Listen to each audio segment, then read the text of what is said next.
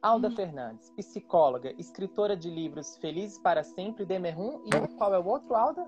O outro é Construções Emocionais. Construções Emocionais. Ela é palestrante. Um outro escritor de canções disse uma vez: Drão, o amor da gente é como um grão, uma semente de ilusão. Tem que morrer para germinar, plantar em algum lugar, ressuscitar no chão nossa semeadura. Quem poderá fazer aquele amor morrer? Nossa caminhadura? Dura caminhada. Dona Alda Fernandes, durante a caminhada que é a vida, você retrata no livro Demerrum seus conhecimentos sobre a natureza humana, amor e ódio, pecado e perdão, culpa e liberdade. Qual foi sua inspiração no processo de criação do livro? Ou seja, como funciona o seu processo criativo? Vamos começar do Demerrum, né? Que é o que está em voga agora. É. Então, Bruno, o, esse livro é um livro assim interessante. Por quê? O que, que acontece? Quando eu tenho insônia, eu começo a contar história para mim mesma, tá? E no ano de 98, tá, eu estava com insônia, comecei a contar uma história para mim e essa história foi me interessando. Eu comecei a curtir a história.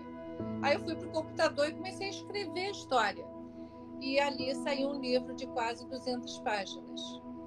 E esse livro é baseado em quê? É baseado na vida, tá? naquilo que ah, eu, você e uma, milhões de pessoas enfrentam, que são questões assim de relacionamento, questão de desentendimentos familiares, questão de amargura, de ódio, desgraças, catástrofes, né? é, intolerância, essa questão também da aceitação no mundo, no mundo religioso, que eu já falei que o, o religioso não é o espiritual, mas existe um, um contexto religioso tá? que é, determina regras e dogmas para quem assim daquilo vai fazer parte. Então, na verdade, o Demerrum, que é, um, é uma ficção, tá? não tem nada a ver com a minha vida, nem com a vida de ninguém. É claro que em tudo que a gente escreve, tudo que a gente produz, tem um pouco da gente. Né?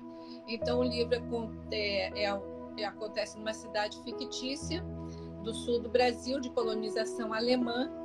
Por esse nome, é um nome alemão, Demerhunk, e quem quiser saber o que, o que significa, vai ler o livro, né?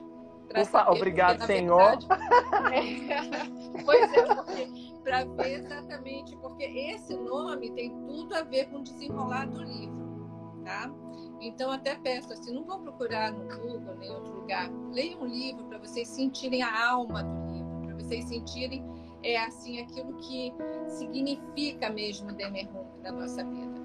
Então, na verdade, o livro é um, é conta uma história né, de duas irmãs e eu não vou dar nenhum spoiler do livro. Obrigado, claro. Senhor. Obrigado, Dona Alda, por favor, porque a capa é linda. É, é, só pela, pelo texto ali que ele já chama ali, aquela propaganda que ele comercial, aquele teaser que rola ali, ele já busca a gente para reflexão, né? E Alda, nesse momento que a gente está, nessa evolução do Homo Cristo, essa evolução, esse nível ômega da evolução que a gente está, porque não tem outra escapatória, né, Alda? Eu já vivo falando aqui para as pessoas, eu acho que já está até pedante, tanto eu ficar repetindo isso, mas não tem mais para onde fugir. Ou você transcende, né? Ou você, ou você perdoa, ou você entende, olha isso, com, sobe em cima da mesa e olha, opa, calma aí isso não isso são velhos hábitos, isso não mais faz parte de mim, ou fica ou a gente repete ou não tem mais nem o que repetir, porque a gente acaba sendo forçado, né, Alda? Eu falo isso porque na minha vida eu, eu acabei sendo conduzido, eu que eu fui criado, na, eu sou geração milênios, né? Então Sim. fui criado para ser treinado para matar. Então fui no mercado corporativo de São Paulo, aí você imagina, para mim a cabeça era time is money, time is money. Essa geração que vem agora, ela já não é tão presa no sistema financeiro, no sistema de, de a nada, né? Essa geração não é presa a nada. Eu acho que por isso que o sistema ou o consciente coletivo tenta tanto emburrecer elas através da cultura, né? Da música, negando muita cultura, né? Porque eles já vêm totalmente com, com o HD deles pronto para o mundo.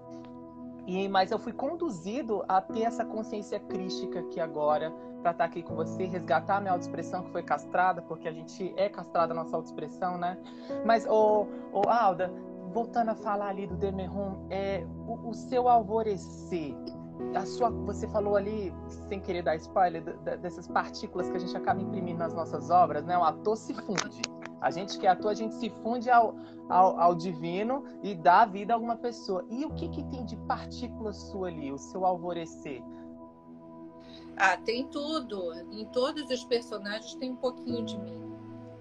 Claro, que são as minhas próprias percepções, não só da experiência, da convivência tá, com as pessoas que passam, que passaram pelo, por um gabinete de aconselhamento, depois por um, por um consultório de psicologia, mas o próprio contato com o ser humano que vai percebendo como nós podemos assim destruir as nossas vidas por conta de mágoa, de ressentimento e de culpa. A culpa é uma coisa assim tão poderosa. Eu acho que é uma das piores das prisões que existem. E o, o, esse livro, essa ficção, fala sobre uma culpa, uma culpa muito forte, que necessita de muito perdão. Só que para a gente perdoar, nós também temos que nos perdoar primeiro. Então, há essa necessidade de perdão. Então, o livro é um livro que basicamente fala sobre culpa e perdão, colocando os dois expoentes né, que nós vivemos no nosso dia a dia, do, ódio e do amor. Há, há, quem diga assim: ah, mas o que é mais forte, o ódio ou o amor? Pecado ou perdão? Né? Mas o que é mais forte é aquilo que você alimenta mais, é aquilo que você investe mais é aquilo que você traz mais para dentro de você, é aquilo que você leva para sua cama, para o seu convívio, para sua mesa, é aquilo que você que vai caminhar na praia e vai junto com você. Então isso é o que é mais forte. Na verdade, a gente é que fortalece o amor ou o ódio. A gente é que tem essa capacidade. Então o livro basicamente ô, ô, fala um pouco sobre isso. Alda, o, o, o, é, eu e você, a gente sabe como que como faz para a gente se livrar da culpa, né? Porque Jesus levou sobre si nossas dores, enfim, ele se fez culpado. Ele, nós somos justiça de Deus. Mas é, e hoje os termos, é, de acordo de acordo por conta dessa do cristianismo, os termos é, evangélicos estão tão a, a, palavra ela está tão é, o sufisma caiu tanto no sufisma eles caíram tanto nessa dicotomia que quando a gente começa a escutar uma palavra eu mesmo quando eu escutava um pastor falando eu falei ah meu Deus já sei já sei o que ele vai pregar já sei de tudo. Só que o real sentido da palavra quando você entende do verdadeiro Cristo que é Deus que é o amor, e não esse Cristo falsificado que é o diabo, que eles ficam propagando aí, é, eles, é, como que faz para a gente poder usar de uma outra palavra, essa linguagem que a gente está usando agora, né? A, a, a linguagem que você usa, ela é muito, eu acho legal que por mais que você é uma mulher muito espiritual, fez parte de uma religião sem ser religiosa, né, do cristianismo ali e tal, mas você não usa uma linguagem, esses termos tão aprisionantes, sabe? Esses termos que caiu nesse nesse escapismo aí de apresentar esse outro tipo de Deus falsificado e não o próprio Cristo. Quando qual, qual é a linguagem que você que a gente poderia falar para a pessoa usar? Porque Deus é amor né? Se Deus não existe, ele é, ele é o próprio amor e o amor não tem explicação. E com, qual é a linguagem que eu posso usar, por exemplo, para um cara que é ateu, como você falou no início, que é um ateu positivo, e ele pode ter uma vida muito mais é, em comunhão, muito mais servindo a Deus do que o próprio cara que usa o cunho religioso, né? É. é, na verdade, o que eu quero dizer é que a espiritualidade ela transcende a religião. Por isso que eu usei o exemplo uma pessoa, um ateu, ele tem a sua espiritualidade. Qualquer pessoa tem a sua espiritualidade, porque essa espiritualidade é aquilo que leva a pessoa ao transcendente.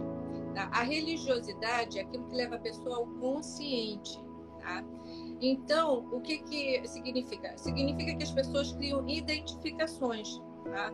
Identificações, por exemplo, com religiões, com dogmas ou preceitos ou com doutrinas, aonde elas se identificam mais. Tá? Ou, e isso faz parte. Ou seja, da... uma porta para entrar, Alda.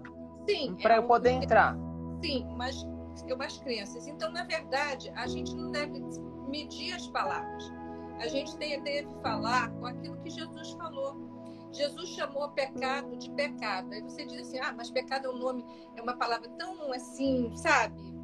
Chega a ser até bizarra, né? Então, um negócio assim tão, tão forte, tão.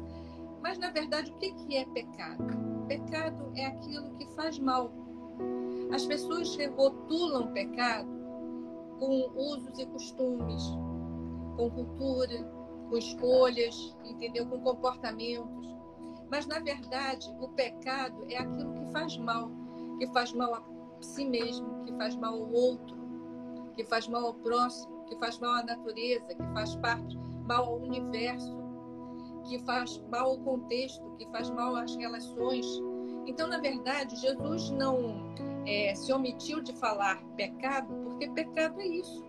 Então, a gente. E simples assim, né? É um simples, simples assim que reverbera, que reverbera em outras coisas, mas Exatamente. contextualizando é isso. Exatamente. E o que, que é perdão? Perdão não é você é, esquecer, tá? Eu fico pensando naquela palavra de Jesus na cruz, tá? Quando ele diz assim: Pai, perdoa-lhes porque não sabem, sabem o que fazem. Eu acho interessante porque Jesus falou assim: Eu não, eu perdoo vocês. Engraçado isso, né? Porque eu acho que ele devia ter falado assim: Eu perdoo vocês pelo que vocês estão fazendo comigo. Mas ele não falou isso. Ele falou assim: Pai, perdoa eles. Em outras palavras, o que Jesus queria dizer é que aquele que tem o poder de julgar, de condenar, de machucar, de revidar, de se vingar, tá? Jesus estava falando assim: não faça isso. Naquela hora, ele exerceu o mais puro dos perdões, que é você deixar com que a, que a outra pessoa que te agrediu seja feliz. Que a outra pessoa que te agrediu fique livre para ser feliz, para ser abençoado. Da culpa. É, de tudo. Então, isso é uma coisa assim, é, é, é uma das coisas mais difíceis que tem. Esse é o perdão na sua essência mais pura. Né? O perdão, na sua essência, o que, que é? É você deixar o outro livre. O outro livre para ser restaurado, para ser. É, para ficar bem, para ser abençoado. Isso não e esse é o verdadeiro temor do Senhor, né, Alda? Sim, e isso não significa que a pessoa não tenha que pagar pelo seu crime aqui na Terra, tá? Eu, eu ouvi, na época que eu, eu morei nos Estados Unidos, no ano de 90, não, de 89, 88, 89, na época que o Ted Bundy foi um serial killer que matou várias pessoas, ele estava na, no corredor da morte. E na época que eu estava lá, ele aconteceu a execução. E ele havia sido visitado por alguns pastores. E ele, de alguma forma, parece que houve um, uma, um momento uma, é, de, de, vamos dizer, de conversão. E um repórter, eu assisti essa entrevista? Um repórter chegou para ele e perguntou assim: Você vai recorrer à pena de morte porque você se converteu, vamos dizer assim? Aí ele falou: não, eu preciso morrer. Porque o mundo precisa se ver livre de uma pessoa como eu.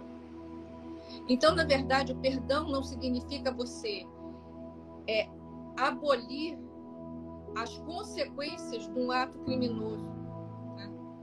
Mas você dá à pessoa a chance dela ser restaurada de alguma forma, dela ser restaurada na sua alma, na sua espiritualidade, dela ser restaurada como ser humano, tá? dela não ter a condenação eterna. Foi isso que Jesus fez na cruz. Ele liberou aquelas pessoas. Tá? A gente sabe que todas as coisas que a gente faz têm consequência. Então, se eu cometo um crime contra alguém, eu devo pagar pelo meu crime. Mas quando eu vou, por exemplo, quando alguém vai para a prisão por causa de um crime, quando ela sai da prisão, não significa que ela foi perdoada, significa que ela pagou por algo que ela fez.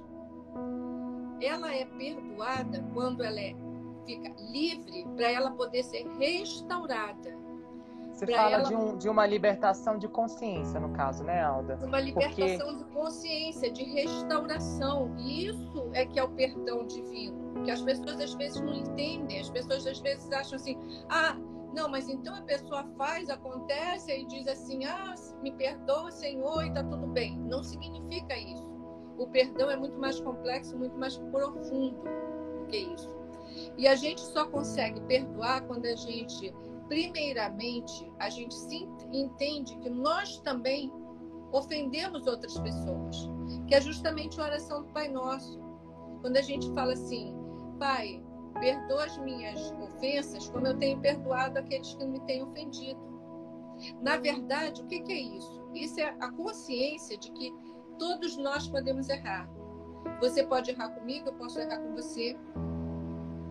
Aí, às vezes, a pessoa vive aquela amargura o resto da vida. Por quê? Porque ela foi machucada por alguém. Ela foi machucada por alguém. Então, ela fica naquela amargura. Mas ela, tá, ela tem potencial para machucar ou já machucou outra pessoa. E, e até questão de. Na, isso na rasa consciência, porque numa consciência mais profunda ela pode, é, ela, claro, ela entende que ela é o outro em, é, em, ponto de vista diferente, né? Porque é um jogo de espelhos que a gente vive aqui, né? Se o divino uhum. habita em nós, habita em mim, eu tô olhando para ele de uma outra forma, né? Uhum, uhum, uhum. Alda, e, e para fechar sobre o livro e para a gente para um outro momento, você, você, sua primeira manifestação, sua manifestação como uma mulher, eu, eu, te acho uma mulher muito calma, muito plena, pelo menos essas são as primeiras impressões que você passa. Você, é, geralmente são pessoas que escrevem muito bem, né? Sua primeira manifestação artística foi escrevendo? Olha, eu acho que a arte está dentro da gente, sabe? Eu acho que a minha primeira manifestação artística foi quando eu, pequenininho, pequeno, assim, com seis anos, eu ficava com um caderno desenhando um monte de bonequinhas, sabe? Gostava de desenhar. A manifestação artística, ela é uma produção da alma, uma produção interior, e ela se manifesta das formas mais diversas, né? Então, manifesta em você perceber que você tem algo que você pode traduzir em alguma coisa é, em arte. Pode ser um desenho, pode ser um instrumento, pode ser cantar, pode ser cuidar de plantas, pode ser cozinhar, pode ser fazer docinho, pode ser cuidar de alguém, pode ser representar, pode ser se fantasiar, pode ser maquiar, se pentear, pode ser é, desenhar roupa, pode ser atuar. Então, na verdade, a manifestação artística ela está no ser humano. Por isso é que Deus, quando Deus, quando a gente fala assim, quando a gente fala não, quando a Bíblia fala assim, criou Deus o homem à sua imagem e semelhança, é justamente isso, porque nós temos a capacidade de criar. Nós somos seres criativos, nós somos seres que criamos, nós somos seres que desenvolvemos, nós somos seres que transformamos algo, um pedaço de pau em arte. A gente transforma, a gente é capaz de pegar um, um, um instrumento, uma madeira cheia de teclas e transformar aquilo numa linha melódica, a gente é capaz de criar uma música, uma poesia. E, então, seja em qualquer grau de consciência, né, Alda? Qualquer Porque, grau de consciência, exatamente. Qualquer grau de consciência. Grau... Eu, eu, entrevistei um pessoal do grupo Friends, que inclusive até colaborou fazendo a arte aqui do Momento de Expressão. E eles produzem arte, eu perguntei para para presidente deles, a representante deles. Eu falei, mas qual é o intuito de vocês? Porque eu imagino, porque nós artistas, nós nós, nós atores, a gente semeia a palavra, e a palavra é o amor, né? Então a gente não tem que falar, expor nossa opinião, né? É até feio, até deselegante. Eu tenho que fazer a pessoa pensar, refletir, você sabe disso. E aí eu perguntei para ela, o que, que vocês levam? E ela falou, ah, não sei, a gente brinca, a gente só leva, não tem pretensão nenhuma, não tem nenhum cunho social. Mas inconscientemente ela, eles já levam alegria. Então, se já levam alegria, já levam o reino de Deus, né, Alda? Sim, Exatamente. Quando você extrai de dentro de você, sabe, um potencial, quando você transforma aquilo que está dentro de você em algo concreto, seja através da música, da representação, da poesia, da escrita, através da comida, das plantas, sei lá, de qualquer coisa, qualquer coisa que você produz, entendeu? A arte, o que é? A arte é uma produção, né? Então, acho que desde pequena eu produzo alguma coisa de alguma forma. E você tem eu... filho. Can... Não, calma aí, Alda, pera um pouquinho. Você tem um filho cantor. Conheço o Ciro. Sim, Conheci ele depois que, eu, depois que eu descobri que era o Ciro, que era você. As fiz as conexões e eu falei, meu Deus, você tem um filho cantor. Você também cantarola? Não, não, eu sou, sabe, eu sou horrível. Minha voz é péssima. Minha, minha voz é péssima, mas eu toco eu toco piano, tá? Também toco é chique, né? Uma pessoa bem, chique. Entendeu? Mas eu toco o suficiente. Isso também é uma coisa que vale a pena dizer às pessoas que têm a arte na alma. Então, às vezes a pessoa pensa que para ser fazer arte, ela tem que fazer muito bem feito, tá? Então, é, uma vez, até foi o Ciro que me falou assim, mamãe, todo mundo pode cantar. Por quê? Porque existe uma técnica para arte. Você pode aprender a cantar como você pode aprender a tocar, como você pode aprender a escrever, como você pode aprender a representar.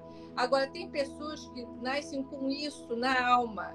Então, todo mundo pode aprender a cantar, mas nem todo mundo vai ser um Pavarotti. Né? não, e a música, eu, a Clarice Werner, inclusive. É, não é? Então, as é. pessoas, é. elas têm a, aquilo nato, aquilo que, que simplesmente é, flui de uma forma muito muito natural e tem pessoas que aprendem a fazer isso.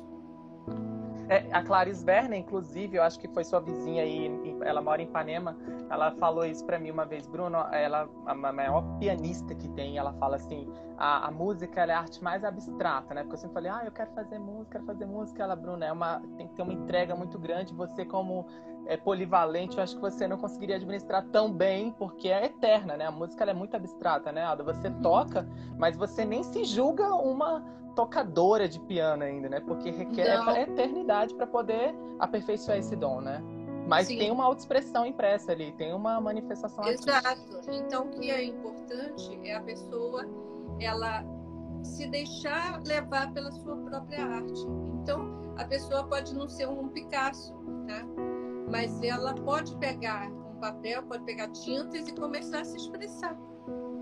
E, e ela... explica, pelo amor de Deus, aqui, que as pessoas pode começar, além isso aí foi ótimo você falar, não precisa nem pedir, mas que as pessoas não precisam abandonar o seu trabalho. Se o cara é operário, é pedreiro, mas sei lá, ele arruma um cabelo como ninguém, ele pinta, ele tem vontade de desenhar. Quantas tem uma alma sensível que foi ali na criança interior, lá com quatro anos antes de entrar na escola, porque quando entra na escola começa a formatar, né, para o sistema, uhum. para poder uhum. produzir né? Ah. E aí, e aí e eles, e eles têm que entender que eles são artistas, eles não têm a fama, não são, não tem essa ressonância que, que, que, que os celebrities têm. Mas enfim, eles se manifestam e, e ali é um resgate de consciência, né, Alda? Porque Sim, ali ele vai buscar uma consciência que foi perdida, né? Eu trabalhava num prédio e o assessorista, ele gostava muito de música e ele também gostava muito de poesia e gostava muito de ler também. E um dia ele ele estava citando, sabe? E eu falei assim, isso é Nietzsche? E ele falou assim, é. E eu fiquei impressionada. Por quê? Porque quando você vê, por exemplo, um assessorista, a pessoa normalmente não acha que ele vai ler Nietzsche, que ele vai ler. Ele não, não acha que ele vai ouvir é, é, um lírico mas por quê? Porque as pessoas rotulam as outras, elas interpretam as outras por algo que, por uma crença, por uma construção social que passou para elas uma informação de que o artista tem que ser desse jeito, sabe? O assessorista tem que ser desse jeito, o pedreiro tem que ser desse jeito, a psicóloga tem que ser desse jeito. Né?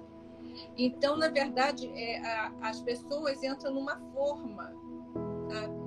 algo que Jung sempre é, mostrou que nós nascemos únicos, mas nós nos tornamos iguais, nós to nos tornamos um padrão, nós é, nos convertemos num padrão. Tá? Nós perdemos a nossa unicidade, nós perdemos a nossa individualidade. É, Alda, manter, manter uma saúde mental, você falou aí, a gente falando desse. Pô, de, de assuntos assim que realmente é um resgate de, de autoexpressão. É, para manter uma saúde mental no mundo de hoje, que, que a gente vive nesse, nessas projeções, nessas ilusões, que é engano total, né? Então começam a aprender nossa mente, a matrix mental ela já começa a acontecer na nossa mente de tanta distorção que acontece a minha geração, falo isso por mim, ela foi induzida por filmes de sessão da tarde, por filmes de comédia romântica, Julia Roberts, do, do, sabe, do mito da felicidade. E, uhum. e, e, como que faz para a gente poder desconstruir?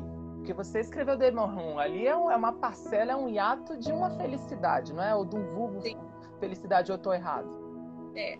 é, na verdade, a felicidade, ela é ela é, eu acho que está mais para uma escolha, sabe, do que propriamente para uma emoção, para uma sensação. Nós temos o que, que é uma emoção, uma sensação? É alegria, é entusiasmo, frenesi.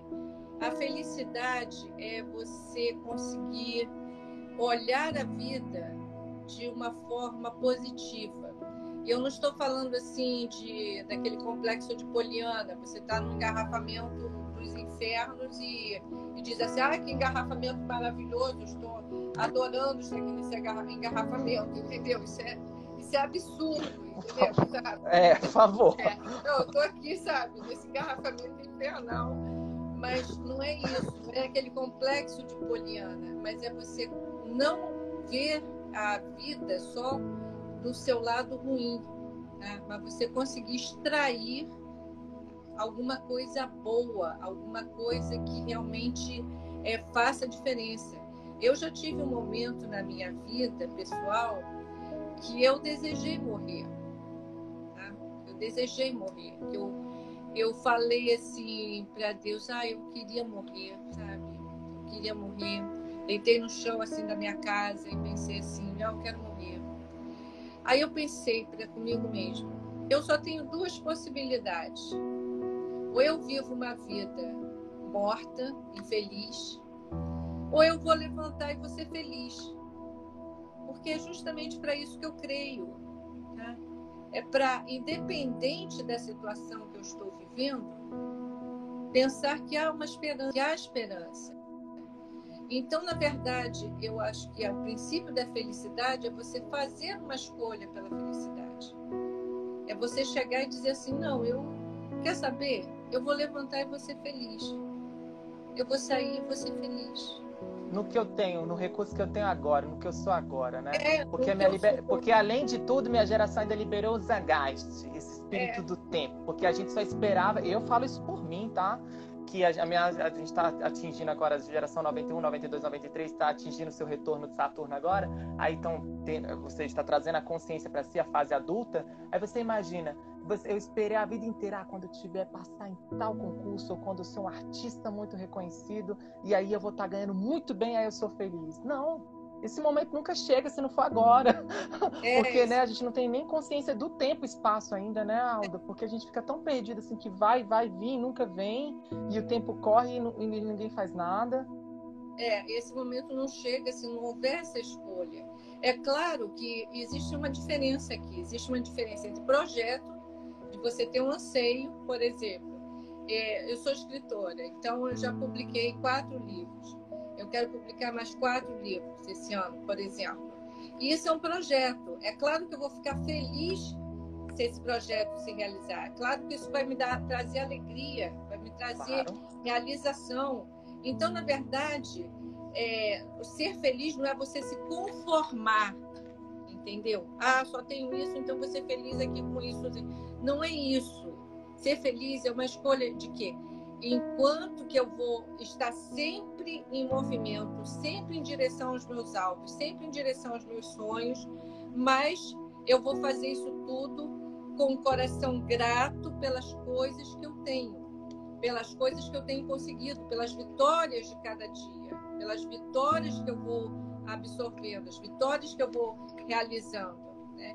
Então, na verdade. Aldar, mas calma aí. Você falar. Não, você é uma mulher muito culta, muito espiritualizada, teve anos de construção da sua consciência. Que bom. Obrigado. Mas vamos lá. Para quem está hoje no aqui e agora, né? Nesse campo de ilusão, de projeções que acontecem. E aí, qual é a motivação que o cara tem que achar? Entende? Aqui na lente da verdade, falar igual o Clodovil, na lente da verdade, como é que é, o, qual é a motivação dele? Eu sei a minha motivação que tudo isso aqui é uma ilusão Entende? Uhum. E que o que me espera é muito maior, que nem olhos viram, nem ouvidos ouviram. Mas calma aí. E para quem está agora nesse despertar, nesse nesse ensejo de que de que, pô, pá, a vida não é que nem eu estava esperando, não é igual igual, né? Um dia me disseram que as nuvens não eram de algodão. E quando ele começa a se situar nesse mundo de Deus, para a gente não falar de cão, é, como é que, como é qual é a motivação? Porque você falou de, é legal, é lindo falar isso. Eu, a gente entende, nós somos cristãos, nós somos pequenos cristos, mas e para quem ainda está buscando esse Cristo, esse santo que habita nele? É, é, na verdade, entender que nós somos bombardeados todos os dias com modelos de felicidade, com produto felicidade. Então, produto felicidade, o que é? Você ter um status. O produto felicidade é você ter sucesso, é você ter não sei quantos mil seguidores, é um monte de gente curtir aquilo que você faz. O produto felicidade é você ter uma pessoa que diz que te ama, sabe? É, o produto felicidade é você poder passar as férias, um, fazer uma viagem, tá? é você ser admirado, é você ser bonito, é você estar dentro daquele padrão. Então, na verdade, nós somos bombardeados todos os dias com esse produto felicidade. Só que esse produto felicidade, como você falou, é ilusório.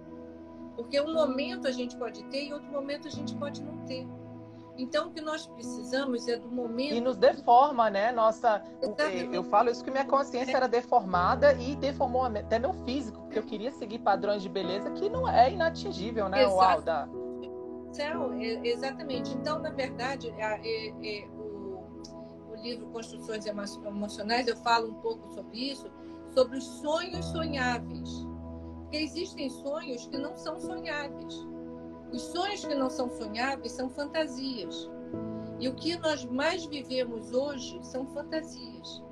Porque a todo momento nós estamos vendo fantasia no, na, nas telas, a gente está vendo fantasia na música, a gente está vendo fantasia no dia a dia, a gente está vendo fantasia nas propostas, a gente está vendo fantasia nos conceitos. Então, na verdade, nós precisamos de sonhos sonháveis. E o que, que são sonhos sonháveis? são os sonhos que você pode alcançar. Aí você diz assim: ah, mas então, por exemplo, vamos, vamos dar um exemplo, né? Como você falou, assim, vamos ver aqui, aqui, aqui agora, né? Assim, no, no popular, né? Popular. O que é um sonho sonhável? Por exemplo, eu tenho 64 anos. Né? É, Uma gata. Pra... Pra... Obrigada. Obrigada. Então, um sonho sonhável para mim não é ser uma modelo. Uma modelo sonha, uma pessoa, uma mulher que sonha ser uma menina que sonha ser uma modelo, ela tem que começar aos 13, 14 anos. Para ela atingir o seu ápice, vamos dizer, aos 20 anos. Aí, então, não, eu não tenho esse sonho, não é sonhável para mim, tá? Agora, eu ser uma modelo idosa, pode ser um sonho sonhável. Né? Uma pessoa, é, por exemplo, uma pessoa que sonha em ter sua casa própria, tá? É um sonho sonhável. Aí a pessoa, não, eu quero ganhar na loteria para ter uma mansão. Tá? E se a pessoa ganha, e se a pessoa trabalha, sabe, num, como vendedor, por exemplo, numa loja, tá? e ganha, assim, digamos, dois, três, quatro salários mínimos que seja. Não é um sonho sonhável ele sonhar com uma mansão, mas é um sonho sonhável ele sonhar com uma casa própria. Então, na verdade, nós temos que dimensionar os nossos sonhos para que eles possam ser alcançados e para que, à medida que eles forem alcançados, eles possam ser, trazer realização e possam abrir caminho para novos sonhos. Né? É, é, então, sem radicalizar, né, Alda? Porque sim, até o. Né?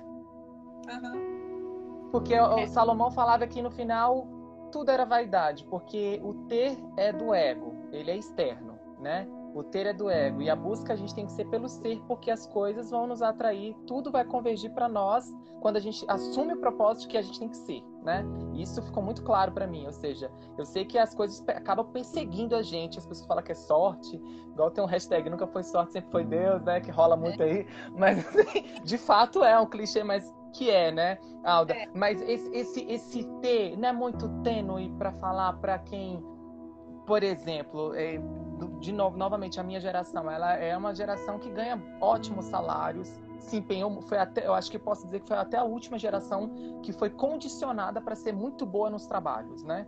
Porque agora, tanto é que tem uma busca absurda por pessoas da minha idade, 29, 30 anos ali, para poder aprisionar e formar os futuros líderes, né? Que na verdade não são, né? É, mas assim, oh, Alda, não é muito tênue você falar de, do, do ter, porque o ter é necessário porque a gente habita um corpo, Sim, né? A gente está aqui. Mas, é mas assim, a, até que ponto que é o ter é bom? É, mas o ter é muito bom, gente. O ter é ruim, entendeu? A questão é que o ter, o ter, entendeu? Ele tem o seu valor, mas ele não é tudo. É a questão do essencial, do fundamental e do supérfluo. Por exemplo, a água. A água é quê? Essencial, porque você não vive sem água. A água gelada, ela é gostosa, ela é ótima. Quem não gosta de uma água gelada no calor? Então, a água gelada é fundamental. Agora, a água lá do, da França, o que vem dos, das colinas, do, das montanhas da Suíça, entendeu? Que custa uma fortuna, é um supérfluo. É bom? É bom também. Mas não é o essencial, porque o essencial é a água. Quando a gente começa a ver, balizar a nossa vida com o que é essencial, fundamental e supérfluo, nós vamos dar valor a cada um dentro do espaço de cada um. Tá? Então, cada um vai ter o seu valor. Mas, na verdade, o que realmente tem valor é aquilo que é essencial. É aquilo que a gente não pode ficar sem. O resto é bom, mas não é o que produz a felicidade, não é aquilo que nos sustenta, aquilo que nos motiva e aquilo, aquilo que nos faz ficar vivos e gratos. É verdade. Alda, é, você, você escreveu Feliz para Sempre, nele você fala que nem o casamento e nem o divórcio garantem a felicidade, que é o que a gente está falando aqui, mas em ambas situações. Partindo desse, prosto, fica, desse pressuposto, fica perceptível o encontro do seu Demerron, né? Ou seja, com, o acidente do Lucas e, e, a separação com o Caio, houve um hiato de uma situação para outra, né? Uma foi em 99 e outra foi em 2004, correto? Você me corrige se eu fiz. 2003, se eu andei estudando direito. Faleceu. Uhum. Isso. Estou estudando direito. Aí, é, é, houve um hiato de uma separação para outra, mas foram as maiores situações ou foram os maiores desafios? Porque, como você falou, nunca acaba a nossa nossos reinventar, nossa transformação, né? Pegar esse limão, a, a grosso modo, e fazer uma limonada. Você é uma pessoa pública, as pessoas te conhecem durante muitos anos. Hoje, a minha geração talvez nem tanto agora, né? De uns 10 anos para cá, né, Alda? Mas anos 90, anos 80 ali, você estava bem no foco, né? Então, mas fala aí para mim, você. Qual, qual, foi o maior gatilho, o maior gap, assim? Essas duas situações ficaram públicas pra gente, né? Das pessoas que consomem, que consumiram você, de uma família pública e tal. E o que, que e qual foi o, o, outro gatilho que também ajudou você pegar isso aí, transformar e, e compor essa mulher que você é tão forte e ao mesmo tempo tão delicado, né? Que, que, que, paradoxo isso. Você é tão delicado, mas eu te acho uma fortaleza de inteligência emocional, de inteligência espiritualidade. Claro, é o Deus em você. Bom, são situações muito distintas, né? É, que, que acontece? Acontece que os relacionamentos, tá? eles às vezes têm prazo de validade. É. Você insistir, é, né? Então você insistir em algo que já acabou, entendeu? Sabe? É tipo você insistir em algo é como você é, insistir numa medicação que já já deu assim o seu prazo de validade, já não está mais é, cumprindo com aquilo que era o seu propósito. Né? O que aconteceu na minha vida particular, no meu relacionamento, foi que houve realmente algumas situações, né, algumas situações que são de, de âmbito privado, mas que, mas que chegou a um prazo de validade aquela relação. Por isso que eu digo, o casamento, ele não é a resposta para a nossa felicidade, porque na felicidade, a nossa felicidade não pode estar no outro. tem que começar, tem que estar em você. Então você reconhecer que a felicidade está em você, tá? É muito importante. É claro que Alda, Alda, eu entendi. Todo mundo entendeu. Tô... E também ficou de. Nem precisa, a gente nem precisa entrar nesse assunto que realmente é particular, eu estaria sendo muito leviana e invasiva. Eu tô falando no sentido de onde você buscou essa força toda. Entende? Ah, Porque tem que ter um caminho, né, Alda? Não, tem que ter um caminho. Não, tem que ter um caminho, Alda. Entende? Uns vão para uns. Não é? Tem os escapismos, tem, né, entendeu? Eu tô falando, tô falando de coisas. Tô falando de relacionamento porque a gente já evoluiu. Eu tô falando assim, por exemplo, a morte de um filho para uma mulher que é Sim. não dividindo com o homem, mas é sempre, sobretudo, é muito maior, muito mais doloroso para uma mulher, né? Então, é, é, essa força, essa, essa, busca no Deus, porque a palavra tem toda hora, a Bíblia, se você não lê com o Espírito Santo de Deus, ela te, ela te nega todo o tempo, né? Porque você, você fica procurando através tem um misticismo, né? De sentir a presença, de não sei o quê. Mas assim, qual foi o caminho, assim, entende? A gente falou, pô, lidou com fatos. O fato, por exemplo, da ausência do Lucas, no auge da idade dele, lindo de viver, super inteligente. Como é que é essa busca, esse passo, por exemplo, para uma mãe que passa por isso hoje? É, veja bem, perder a perda, tá?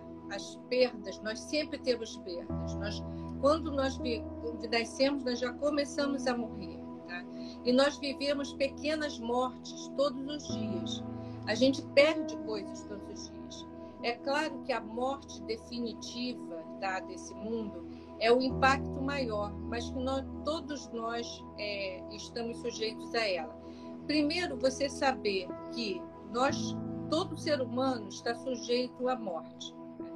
Nós somos finitos, somos criaturas finitas. Não importa é, o nível intelectual, a raça, a cor, o status, a cultura, nada que eh, nós somos seres finitos e que isso vai acontecer, tá? Isso é um processo natural da vida, tá? O que, que não é o processo natural? É uma pessoa morrer com 20 anos, com 21 anos, vítima, de um, vítima de um atropelamento. Isso não é normal. Tá? Então, você, quando as pessoas chegavam para mim e diziam assim: Olha, você deve se conformar porque isso é vontade de Deus, eu não concordo com isso. Eu não concordo, entendeu? É, eu não concordo. Por quê? Porque eu não creio num Deus que tem como vontade que um, um rapaz de 21 anos morra atropelado por uma pessoa irresponsável.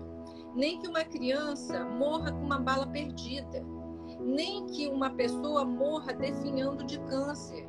Nem que aquelas pessoas de Manaus, entendeu? morram com falta de oxigênio. Você acha que Deus planejou?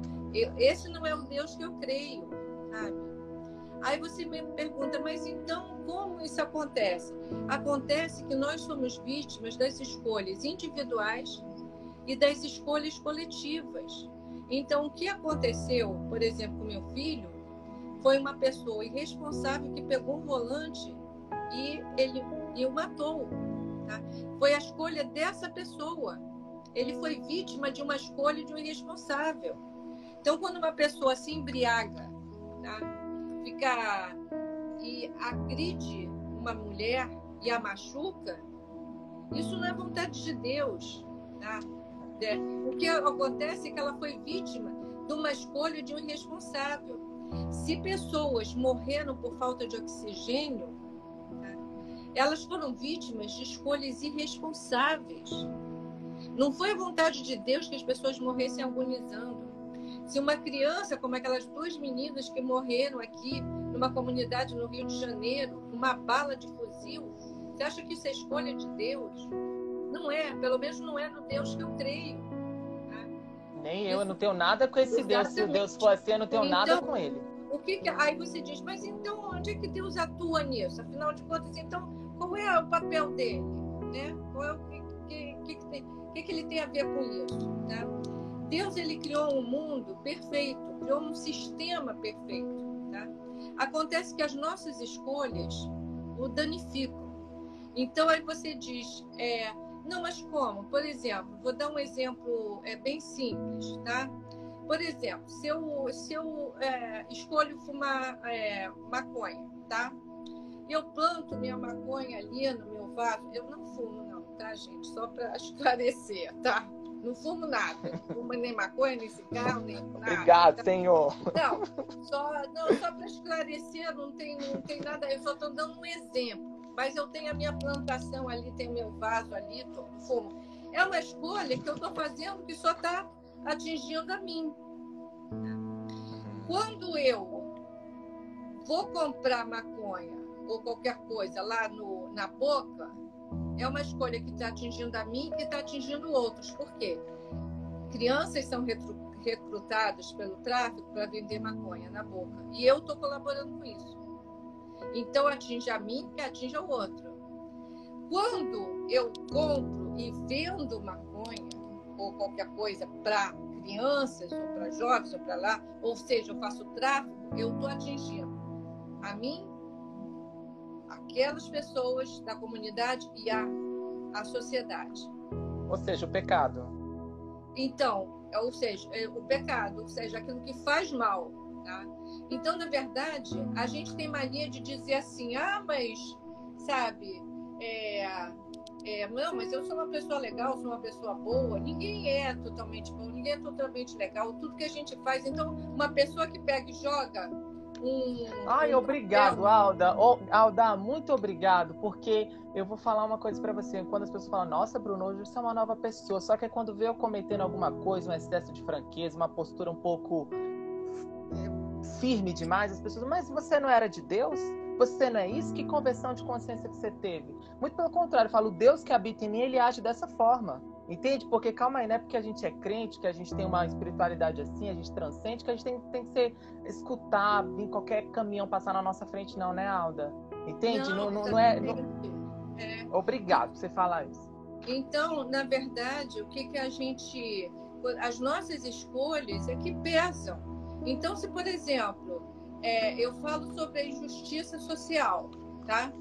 Sabe, sobre injustiça social, mas eu compro roupas que são feitas por crianças que trabalham 18 horas por dia, confinadas dentro de um container, entendeu? Que justiça social é essa que eu estou falando? Então, eu estou colaborando para aquelas vítimas. Então, na verdade, eu acho que falta nós, como cristãos e como seres humanos, coerência. Se a pessoa joga o seu lixo, tá? Ali na rua, ou joga na praia, ou joga sua garrafa, seu, seu é, é, copo plástico na praia, aí depois o mar está todo poluído. O mar fica poluído. Mas por quê? Porque as pessoas continuam jogando lixo. O micro que faz o macro, né, Alda? Exatamente. Não é nada... Então, na verdade, Deus criou isso, é isso que é a vontade de Deus? Não, Deus fez o mar limpinho, sabe? Sem poluição, sem nada. Quem polui é o ser humano. Deus fez as pessoas com recursos, deu, deu recursos, é, tanto pessoais como naturais, para as pessoas sobreviverem com dignidade. Mas a ganância produz o que produz. Então, é, é. nós somos vítimas disso. Ô, ô, ô Alda, se falando nessa linha ainda, você se fala muito, cresci, né, falando muito de avivamentos, eu via muitos avivamentos, e o povo tal, aí veio o pessoal diante do trono, aquele avivamento, aquele chororô de duas horas cantando um hino, um emocionalismo, um descarrego emocional. Hoje eu penso, o Céu Fernandes, que também é muito contra a religião, ele fala que, que o, o avivamento agora é por meio de revelação, né? Esse entendimento, essa codificação que nós atores fala que é o subtexto que existe entre eu e você, que a gente consegue compreender mesmo sem nunca ter se visto na vida, entende? E, e, e todo mundo que está aqui ainda está assistindo, compreendendo esse subtexto, ou seja, o divino ali falando, né? Que é o Espírito Santo testificando. Ele, ele vem por meio de revelação. É por meio de revelação agora, porque tem sido de uma maneira silenciosa, né? Assim, de acordo onde seu olhar tá. Porque, por um lado, a gente vê essas, esse, um, uma polarização político-religiosa absurda também, desde que muda mundo, só que agora muito mais veemente, né?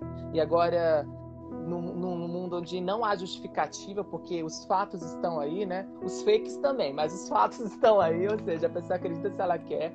Mas é, você, a gente também vê também quando a gente coloca a nossa lente para Deus, que é onde deve sempre estar o nosso olhar, né? Ver exemplos lindos, né? De coisas boas e de, e de coisas grandiosas que, que a gente acontece, que está acontecendo agora no mundo. É, qual o, o, verdadeiro avivamento? É essa revelação mesmo, Alda? Você como mulher espiritual, que na fé você está muito anos luz na minha frente. Não, não. Primeiro que eu não estou anos luz na frente de ninguém, tá? Não sou nem de ninguém. Hum. É, eu acho que o avivamento é uma coisa muito pessoal, muito interior, sabe? Muito da, pessoa, da própria pessoa. O que, que é o avivamento? Avivar. Avivar é o quê? É tornar vivo, é, tor é reacender, tá? É dar cor, é dar é, alma, é dar alegria, é dar vida a algo. Né? Então, avivar é dar vida a algo. Então, dar vida à sua espiritualidade é você cultivar a espiritualidade. Então, o avivamento é uma coisa que parte de cada pessoa, é uma coisa individual. Para mim, no meu ponto de vista, a pessoa pode é, estar no seu, no seu contexto, estar na sua casa, estar na sua meditação e ela ter esse avivamento. Qual é esse avivamento? Esse avivamento é justamente você avivar, é você investir nessa sua relação transcendente, nessa relação com Deus. É você conseguir percebê-lo, é você conseguir ouvi-lo. Ouvi-lo que eu digo, é ouvi-lo é, sentir, é você ter a coerência. Avivamento não existe avivamento sem coerência, tá? não existe. A pessoa assim lá gritando aleluia e, sabe, chegando os outros, entendeu? Chorando, botando a bandeira do Brasil ao redor, fazendo esplanada dos ministérios, é chora. Entendeu? Não é isso. Avivamento tem que ter coerência. Coerência com aquilo que você crê, com aquilo que você é, com aquilo que você percebe de Deus. Então, na verdade, o avivamento tem a ver com o Espírito Santo e como ele fala com você, como você reage a ele também. É uma coisa individual. Para mim, é algo individual. E eu só posso dar conta da minha espiritualidade, não posso dar conta da espiritualidade de ninguém.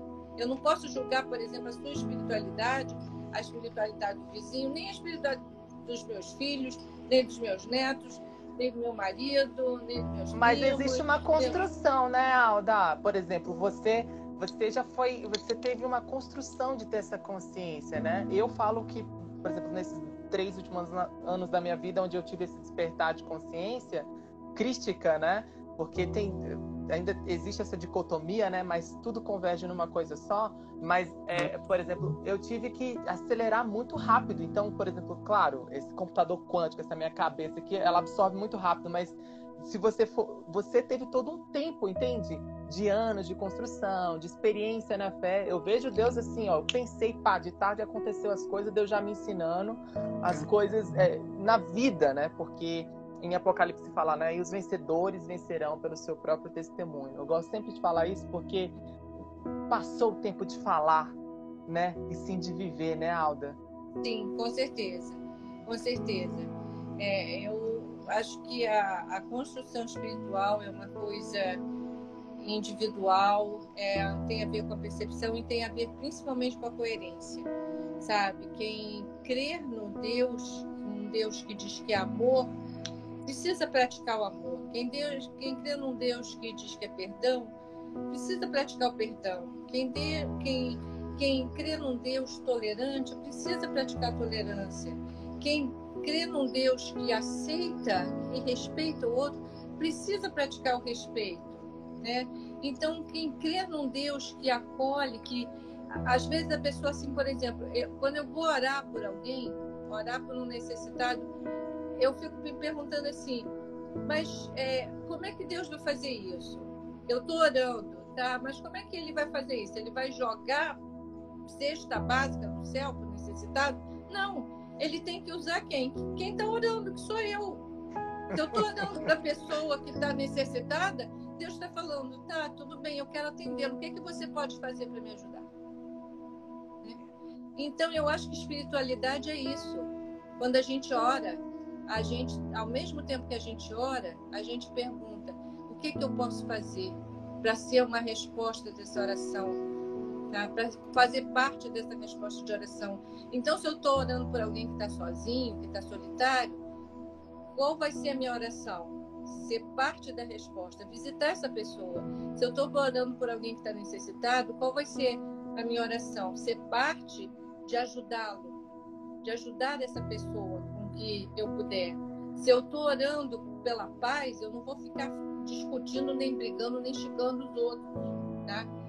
Então, na verdade, eu acho que a, a espiritualidade, que é esse contato com o divino, com Deus, a gente tem que, é através da oração e da gente se perguntar como é que eu posso ser parte dessa resposta de oração que eu estou fazendo. Para mim, espiritualidade e avivamento é isso. Arrasou. O Alda, para a gente finalizar, eu fiz uma pergunta para o Marrom, que eu nunca me esqueço, é, eu elaborei toda a pergunta e tal, e, e agora, é, falando com você, eu volto essa pergunta para você. A gente sabe que os, os publicanos e as meretrizes precedem o reino, ou seja, eles chegam antes, né? Eles já estão ali na, nessa dimensão, já que já entenderam que é pela graça, porque destituídos fomos da destituídos somos porque todos peca, pecaram em Adão, né? Nesse é. Adão coletivo. Você você enfrentou uma. Você enfrentou uma. Um, uma, uma, situação delicada que foi um, uma pessoa da sua família mostrar uma, emitir uma sexualidade diferente, né? E você, como, como você. E a gente vê hoje, a gente tem em São Paulo as drags é, montadas para o amor, ou seja, elas saem um monte de drag queen montada para agasalhar as pessoas na rua. Olha que coisa linda. A gente vê um monte de é, mensagens positivas, pessoas que são os publicanos e as meretrizes, né? As pessoas que estão à margem do sistema, né? Que o sistema religioso ele põe e joga fora. Como, é, como você enxerga isso? É, não estou fazendo essa, essa, esse comparativo, mas é, como você poderia, para a gente finalizar, para essas pessoas que estão esses publicanos, essas meretrizes que se acham imundos, pecados, sujos, impuros, que o meio religioso põe, de tanto injetarem a culpa, né? É, como que você, você orienta é, esses homens, essas mulheres que estão aí, que, que têm até vergonha de si, de olhar para Deus e de achar que, poxa, ah, mas fulano é, é mais santo do que eu, ah, mas ele não faz isso, ah, mas ele não foi garoto de programa, eu tenho vários amigos garotos de programa, inclusive. Ele não foi. Enfim, como que você orienta essa pessoa que, que tem, sabe, que ora, que seja qual for a religião que, que ela, pessoa, ela precisou entrar, mas ela, ela tem esse, esse, essa vontade de, de se conectar com Deus, com algo maior, que já entendeu que o seu pai, eu falo isso porque eu entendi muito bem que meu pai não era meu pai físico, sabe? Não era meu pai carnal. Meu pai era algo muito maior. Entende? Então eu não tive ausência de pai. Muito pelo contrário, eu tive uma presença do meu pai presente em, em várias pessoas que conviveram comigo, entende? Uhum. Meus amigos, minhas amigas, pessoas que me acolheram, meu pai estava presente ali, Deus estava presente ali.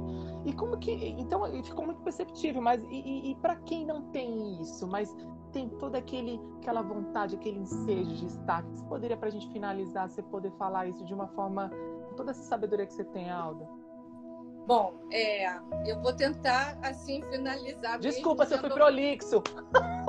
Não, eu vou tentar finalizar da, da forma mais objetiva que eu puder, porque esse, essa pergunta é um assunto para bastante tempo, tá? Para a gente poder assim realmente conversar de uma forma mais Explanar, séria né? sobre esse assunto, sobre esse assunto. Então, eu vou ser superficial, tá? O que eu tá. posso dizer é que eu, aquilo que eu já disse, eu não posso dar conta da espiritualidade de ninguém. Quem sou eu para julgar a espiritualidade de quem quer que seja? De quem quer que seja. Eu não sou, eu só posso dar conta da minha espiritualidade. A relação de um drag king ou de não sei, qualquer pessoa com Deus é dessa pessoa com Deus. Eu não tenho que dar pitaco nisso, entendeu? Eu não tenho que me meter nisso. O que eu tenho que dizer é o seguinte: o que eu tenho que dizer é o seguinte: Deus, ele no Jesus não disse assim, eu vim para é, para esse tipo de gente. ou para aquele tipo de gente, ou para aquele tipo de raça, para aquela tipo de, ou para aquele outro tipo de raça. Eu vim para o ser humano e todos aqueles que vêm a mim serão salvos. Todos aqueles que vêm a mim eu vou recebê-los. Todos aqueles que vêm a mim eu amo. Em relação a posturas, o que eu quero dizer é que existem héteros é, promíscuos e héteros santos. Existem gays promíscuos e gays santos. Existem é, pessoas, as pessoas elas não se podem ser classificadas como santas e promíscuas por conta das suas escolhas, por conta do, da sua sexualidade, por conta da sua raça, por conta dos seus costumes, por conta da sua cultura. Elas, elas, cada pessoa tem a sua espiritualidade, cada pessoa responde a Deus. E eu não sou secretária de Deus, eu não sou procuradora de Deus, eu não sou, é, eu não sou é, é, advogada de Deus, entendeu? Eu não sou nem menina de recado de Deus, sabe? Então, eu só posso dar conta da minha espiritualidade. Eu sei o que, que Deus pede de mim. Eu sei o que, que Deus quer de mim. E é isso que eu tenho que dar conta. Agora, o que Deus fa fala com você, a sua relação com Deus, por exemplo, Bruno, é a sua relação com Deus. Eu não tenho que me meter nisso. Eu não tenho que influenciar isso. Entendeu? Eu tenho que simplesmente respeitar isso. Só isso. E abraçar, né, o, o Aldo? Porque é, quem sou o, eu o grande problema. Quem quer que seja. Eu acho que o, que mais falta no meio, no meio, nesse mundo que a gente vive hoje, são essas posições extremadas, né? Você vê, é como você falou, ou promíscuo demais, ou santo demais, que não pode nem se misturar. É. Mas é, é, quando eu falei, eu fiz a pergunta para você, foi no sentido de se estender a mão, entende? de poder de a gente enxergar, falar, calma aí, eu te enxergo porque eu também sou tanto quanto você, né? Porque nós todos fomos destituídos, se não fosse a graça, acabou, tava todo Sim. mundo enrolado. É, mas é, é, eu falo isso porque você é uma mulher espiritual que você, você tem vivência, né, Alda? Então, esse, esse abraçar, entende? Pessoas vão ler o seu livro de gênero XY, sei lá, qual bandeira que seja, porque né, a bandeira também tem provado que é muito comercial, mas eu tô falando no sentido de de, de, de, poder se sentir espiritualizada, entende? Porque hoje as religiões não falam isso. Né? Você não, sabe muito bem. Mas, mas veja bem, a, a, a, as religiões, todas elas, entendeu? Têm os seus próprios tabus. A religião não existe, as, todas as religiões têm os seus tabus, têm os seus dogmas. Por isso que eu digo, é um assunto bastante complexo para a gente tentar, assim, definir em tão curto espaço de tempo, tá? Então, esses tabus, essas construções, que são construções religiosas e culturais, elas vão se cristalizando e vão se transformando em lei e em doutrinas, tá? e em conceitos, tá bom? Então, e as pessoas vão assim absorvendo. E as pessoas também têm medo de falar sobre determinados assuntos. Elas têm medo de trazer determinados assuntos. Têm medo de expor determinados assuntos. Tá? E por quê? Porque elas serão julgadas por aqueles assuntos. Então, nós é, lidamos, nós, é, veja bem, é, por exemplo, um tabu religioso é o aborto.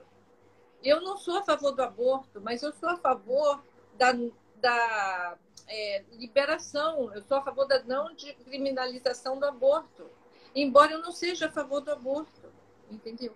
Por quê? Porque pessoas morrem abortando, pessoas é, têm a sua vida estraçalhada por conta disso. Sabe? E as pessoas não falam sobre isso, só falam é, do 880. Não, é pró-aborto, é contra o aborto. Mas aqui no meio, como é que se trata desse assunto? Como é que chegou a esse ponto? Entendeu? O que, que você vai falar para uma pessoa desesperada que acha que a solução da vida dela é um aborto? mas não, não se quer falar isso. Se, ou seja, só quer falar que se é contra ou a favor, mas realmente discutir o assunto ninguém quer. É como a questão do, da homoafetividade, né? sobre os relacionamentos homoafetivos, sobre a adoção homoafetiva. Tá? Que as pessoas não querem falar sobre isso. Ah, o que as pessoas falam? Sou contra ou sou a favor? Não. Isso é certo ou isso é errado? Mas não falam, não entram na questão em si. Na contextualização, né? Sobre o suicídio. Sobre suicídio. Pessoas que se matam. Líderes religiosos que estão se matando. Crianças se matando. Jovens se matando. Tá? O suicídio é o que é um tabu. As pessoas não falam sobre isso. Tá? E que então, está presente, verdade, inclusive, no meio religioso, falar. né? Exatamente. Então, na verdade, a, a questão é que nós precisamos falar sobre isso. Precisamos falar sobre isso, não para dizer assim, é isso ou isso. Não, a gente precisa conversar sobre isso. Como é que se chegou a essa situação? Como é que se enxerga isso? O que, é que se pode fazer em relação a isso? Ouvir também o outro. Ouvir o outro é fundamental. Então, é, o que eu acho que está faltando mais é aquilo que eu falei, é ser coerente com o cristianismo, com, a, com os evangelhos. E por ser coerente com o evangelho, veja bem, não é você chegar e dizer assim, não, agora da casa da sogra, que todo mundo faz o que quer, não é isso. Isso aconteceu não, na não é isso. juízes, aconteceu na época dos juízes e não deu ruim, né? Deu ruim aquilo. É, é exatamente. Aquilo não deu certo, né? Aquilo foi um problema. Aquilo é, deu bom, não. Então, não, não deu bom, não. Então, o que, que acontece? Acontece que as pessoas precisam conversar mais. As pessoas precisam ser ouvidas também, sabe? E ouvir também. Porque até, por exemplo, gente, você falando dessa questão das minorias, as minorias também precisam ouvir. Né? Total, total. É, quando eu falo que, seja, Alda, quando eu falo que eu não levanto bandeira, XYZ, sei lá. O pessoal quer me matar. O pessoal quer me matar, Alda. Porque eles falam, mas você como você tem que levantar a bandeira? Eu falei, não, a bandeira é comercial, ela provou que é comercial. Entende? E que é Sim, tudo, e é tudo é. partidarismo. É, então, na verdade, o que nós precisamos é ser um pouco mais é, menos extrem, extremistas, tanto de um lado como de outro e sermos mais coerentes e a gente pensar assim, o que que faz bem? Né? O que que faz bem? Né? Então, é, esse é o que eu posso te responder com o espaço que temos, né? Porque, como eu te falei, é um assunto bastante complexo, é um assunto longo, então a gente marca uma próxima depois. É, Alda, e já que o nosso tempo ficou, é, tem que acabar por conta do, do período do podcast, é, muito obrigada pela sua elegância. Eu, eu, já sou seu fã, sou, sou fã agora duas vezes mais, pela sua postura. Te acho, sempre te achei uma mulher elegante, fina, muito firme. É, coloca aí, vai ficar salvo no podcast, né? Eu queria que você falasse sobre o livro Demerrum, como faz para adquiri-lo, e a editora é God. É God, é God Books. O livro, God's Book. O livro tá aqui. Livro tá aqui, tá? Olha a capa linda, ficou, eu achei linda. Ficou linda essa capa, né? Eu também eu achei, linda essa capa, muito bonita. E a cara da protagonista. Quando eu imaginei a protagonista, eu imaginei isso aqui. E a capita conseguiu captar, né? Pode hum. até dizer que foi uma. Não, não, não vou dizer que foi uma não foi transmissão nenhuma. Mas que ela conseguiu captar, sim. Eu o espírito nela que estava em você testificou. e como faz para adquirir ele, Alda? Aqui ele está no, na, no site da editora, que é God Books com.br e também na Amazon e, e, ele está tanto no livro impresso que eu acho muito bom porque você pode ler, marcar, guardar, dar de presente, emprestar, né? E está também em e-book. Então as pessoas podem depois você pode colocar também no seu Instagram o livro com a editora. Tá? Coloco. Gente, muito obrigada aos fãs obrigada da Alda, às pessoas que conhecem essa mulher há muito tempo. É, eu, eu, eu sou, eu, eu admiro ela, como eu torno a falar. E assim, vai estar salva aqui. Eu espero que eu, eu, espero ter feito, foi pelo Espírito Santo de Deus que eu fiz esse roteiro. Tentei ser menos leviano possível, ser mais enfático, mais espiritual possível. Espero que vocês tenham gostado, viu? Um beijo, Alda. Beijo também. Tchau. Tchau, tchau, gente. Tchau.